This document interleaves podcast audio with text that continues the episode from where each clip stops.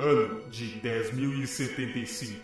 A raça humana foi completamente dizimada pelos macacos. Meu objetivo é estudar o que sobrou deles para que não cometamos os mesmos erros. Eu sou.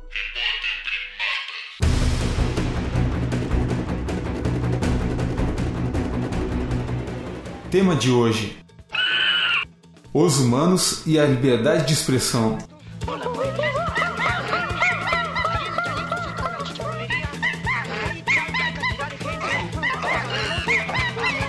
Silêncio no estúdio, por favor.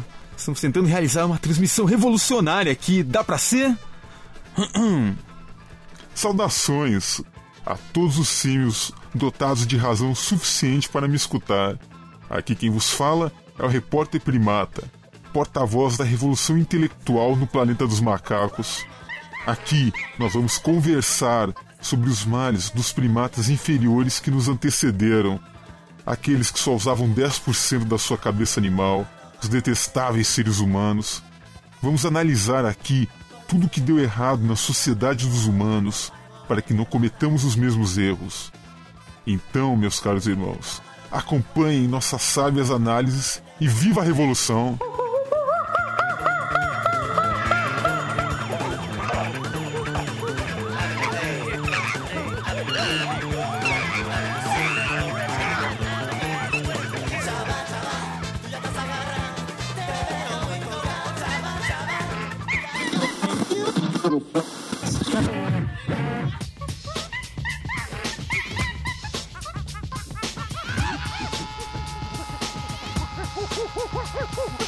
Muito bem, meus amigos. Os humanos nunca foram lá muito espertos. Disso nós já sabemos. Mas isso tem uma explicação bem simples. Os mais espertos dos humanos sempre foram barrados por uma coisa que eles inventaram, chamada censura. Tinha um maluco lá que dizia que a Terra girava em torno do Sol, quando todo mundo achava justamente o contrário. E alguém foi lá conferir se era verdade? Claro que não. Preferiram ameaçar o sujeito de morte se ele não mudasse de ideia. As ideias da maioria dos humanos sempre foram controladas por poucos, que decidiam se eles deveriam ou não gostar de algo, e assim suprimiram a diversidade do pensamento por séculos na sociedade deles. Até que um dia uma cambada de humanos que não tinham fêmeas inventaram uma coisa chamada internet e acharam aquilo máximo. E era tão grande, mas tão grande que ninguém podia chegar e dizer para eles o que podia fazer e não fazer por lá.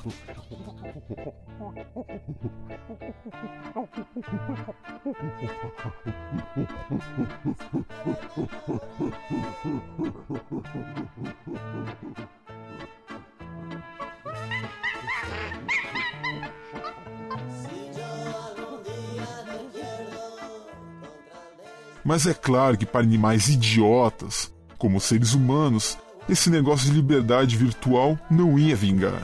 Os jornalistas humanos logo sacaram que a internet podia dar voz à maioria contra a minoria de machos alfa que dominava toda a população e começaram a divulgar coisas. E logo pagaram do mesmo jeito que aquele maluco que falava da Terra, girando em torno do Sol. Vários países que não gostavam desse negócio de liberdade deram seu jeito para que a internet, apesar de ser um negócio gigante, não passasse pela terra deles.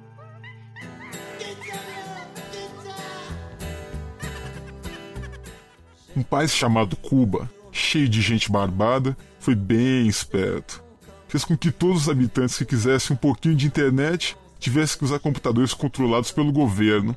E claro, que teriam muitas informações lá contra o governo, né?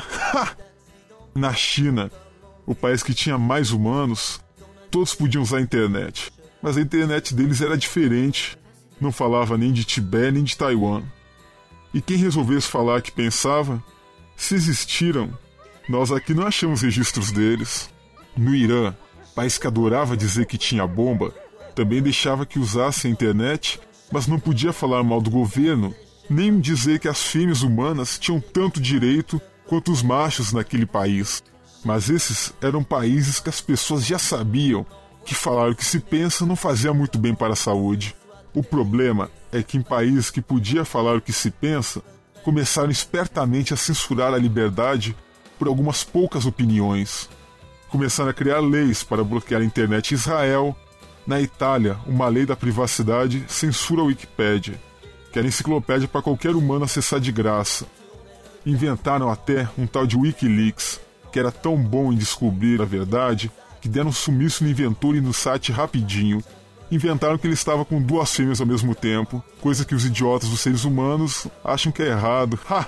Um dia, no Egito, a galera cansada de ser censurada revoltou-se e foi brigar pelos seus direitos. Resultado: derrubou um regime e empolgou os países vizinhos a fazer o mesmo, se organizando via internet.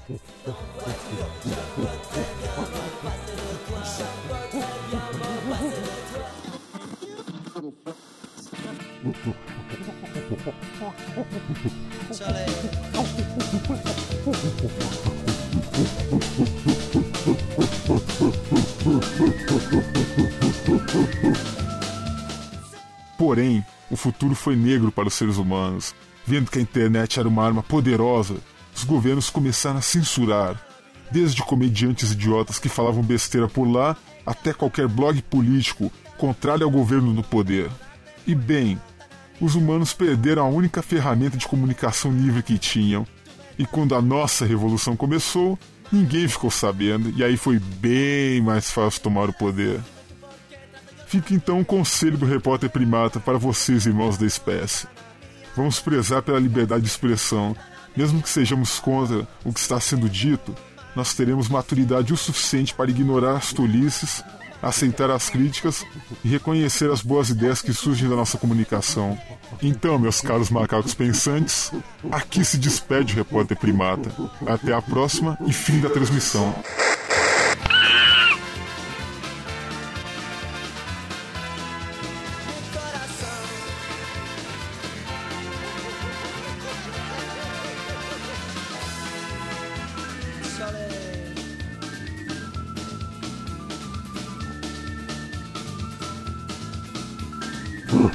フフフフ